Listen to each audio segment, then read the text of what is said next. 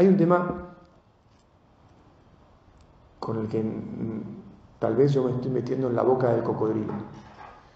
Pero, pero bueno, queriendo ser fiel a la palabra del Señor, pienso que vale la pena mencionarlo, sin, sin por esto juzgar a nadie ni caer sobre nadie, porque el deseo no es este, condenar a nadie, sino que es que la gente descubra la verdad y empiece un camino hacia ella, porque a veces no es tan inmediato. ¿no? Pero un tema es que hoy, hoy en día ustedes lo saben, como la gente tiene menos formación cristiana, menos fe, y en, y en la calle se escuchan otros criterios sobre cómo hay que vivir, entonces, no, yo no me caso. ¿Para qué necesito casarme? No necesito. Entonces empiezan con todo tipo de este, explicaciones.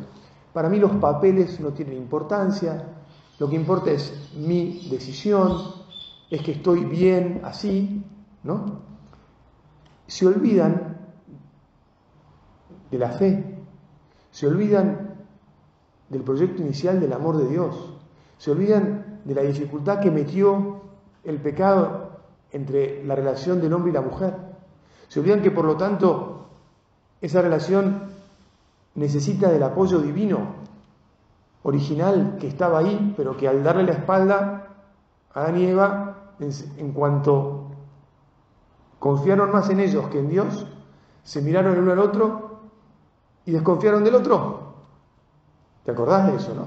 Y fueron a buscar unos taparrabos para cubrirse y para protegerse del otro. todo esto, que admite mucha más explicación, para la que ahora no tengo tiempo, si se olvida, si no se aprende, terminando como consecuencia que construimos o pretendemos construir, pretendemos construir relaciones de amor al margen de Dios. Y entonces la gente se va a vivir junta. Si yo fuera malo diría, se amontona. Ay, padre, qué... Bueno, lo que pasa es que después, así como se va a vivir junta, se desjunta. ¿Por qué? Porque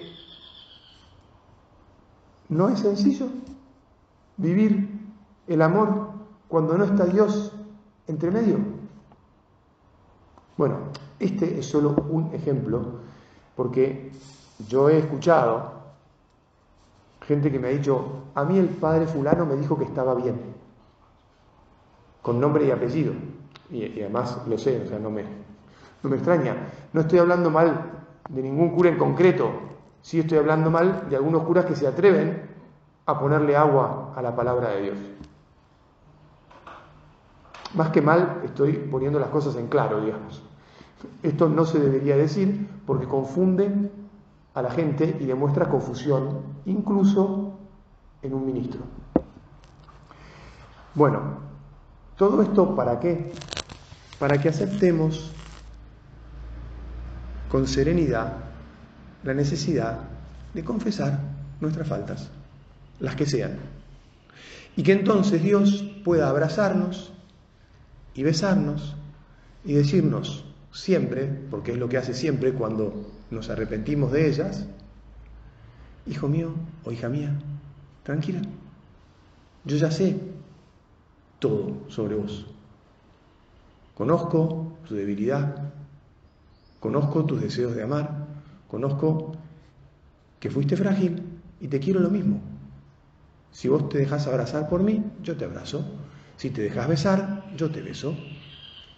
Si me dejas que te enjugue las lágrimas, te las enjugo y seguimos no tan bien como siempre, incluso mejor, porque este abrazo y este cariño es más maravilloso. Te da más fuerza y más alegría, que es la mía. Te vuelve a, a poner en el lugar del que nunca te debiste ir, que es el de la confianza en mí. No es que Dios nos extorsione con que quiere que, confiemos en Él así, digamos, forzadamente, ¿no? Obvio que no.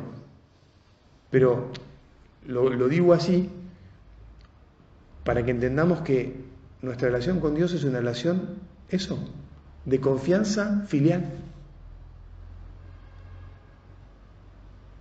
¿Cuál es el amor más grande? El del Padre por sus hijos que se refleja también en el amor conyugal ¿Te acordás que el mismo Dios dice, por eso el hijo dejará a su padre y a su madre y se unirá a su mujer? Deja un amor para tener otro. Otro, evidentemente, que alcanza la misma categoría. Sí sigue Dios en el medio. Qué bueno que es Dios cuando somos fieles a su palabra. Bueno, ¿cuáles pueden ser algunas dificultades concretas entonces a la hora de aceptar que Dios ha puesto, te acordás también en el Evangelio de San Juan, nos relata Jesús lo que pasó el mismo día de la resurrección, al atardecer, cuando se apareció en medio de ellos cuando estaban cerradas las puertas y sopló sobre ellos y les dijo, reciban al Espíritu Santo. Y a continuación, ¿qué les dijo? A quienes ustedes les perdonen los pecados, les serán perdonados, y a quienes se los retengan, les serán retenidos. Es decir, es Jesús mismo el que le ha dado el poder a los sacerdotes, sucesores del ministerio de los, de los apóstoles, es decir, de los obispos y de los obispos, el poder de ser intercesores, más que intercesores, de ser transmisores, de ser canales del perdón de Dios. No es un invento de ningún ser humano, es el mismo Jesús el que da ese poder, porque en realidad no es ningún ser humano el que perdona, sino que es el mismo Jesús el que perdona.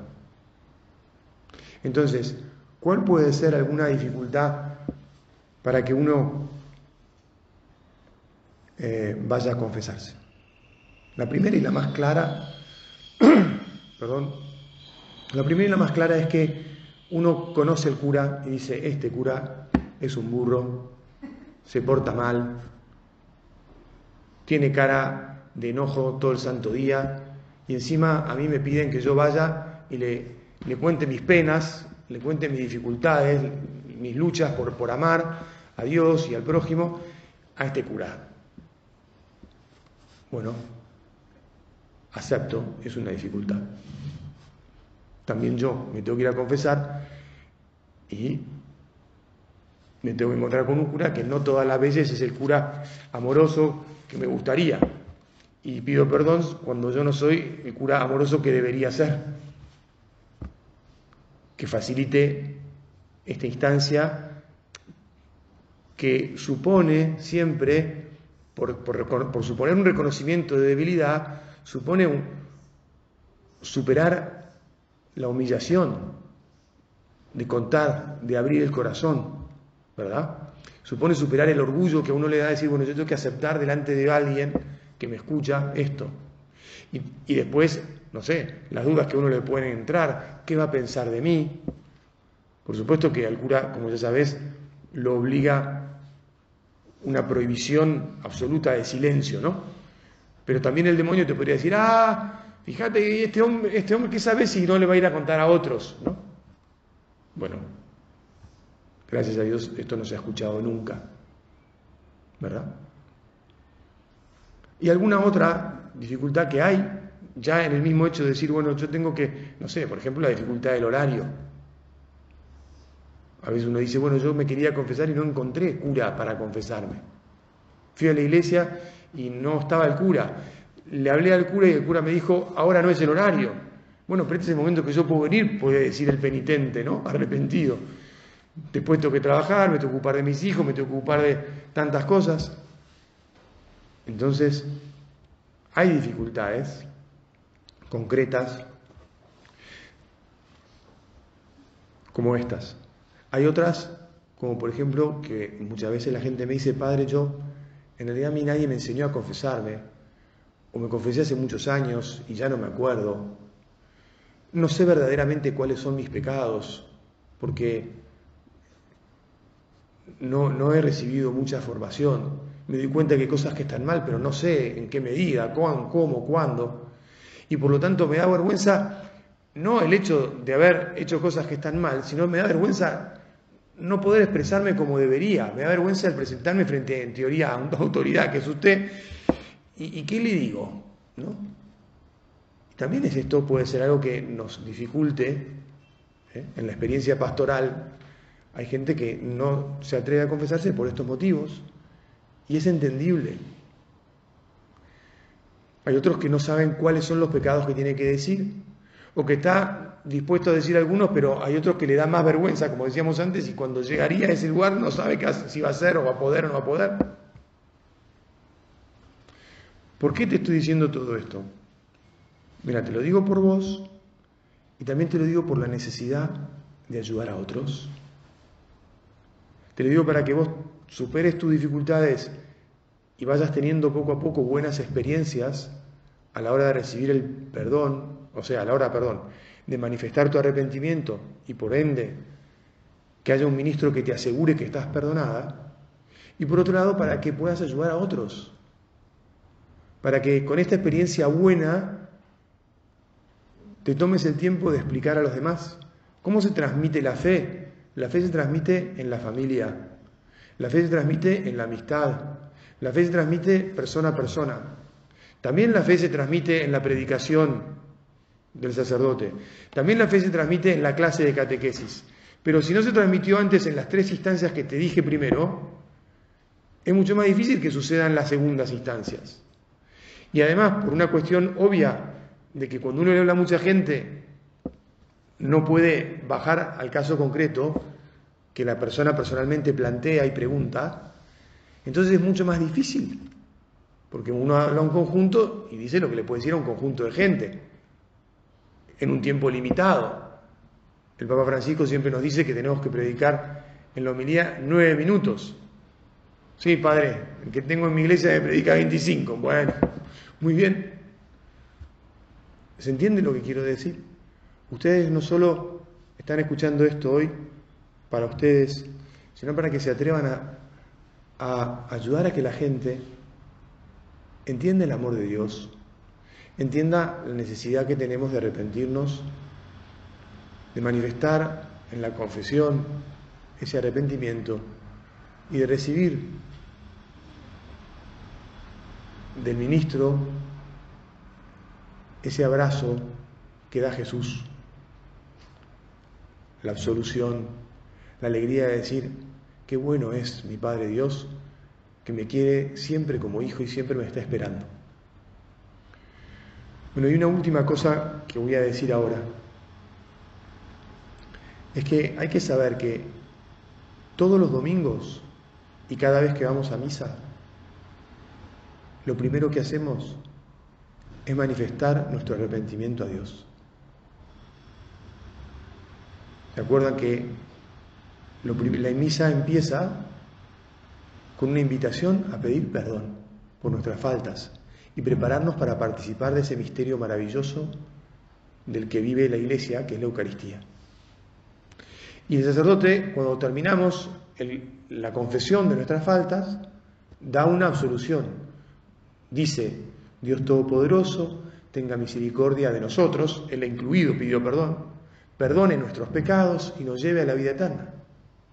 Es decir, que los pecados veniales, semana a semana, por lo menos, en un católico que va a participar de la Eucaristía, uno los, los manifiesta, no concretamente, pero manifiesta que los ha cometido en su corazón, pide perdón por ellos y recibe la absolución.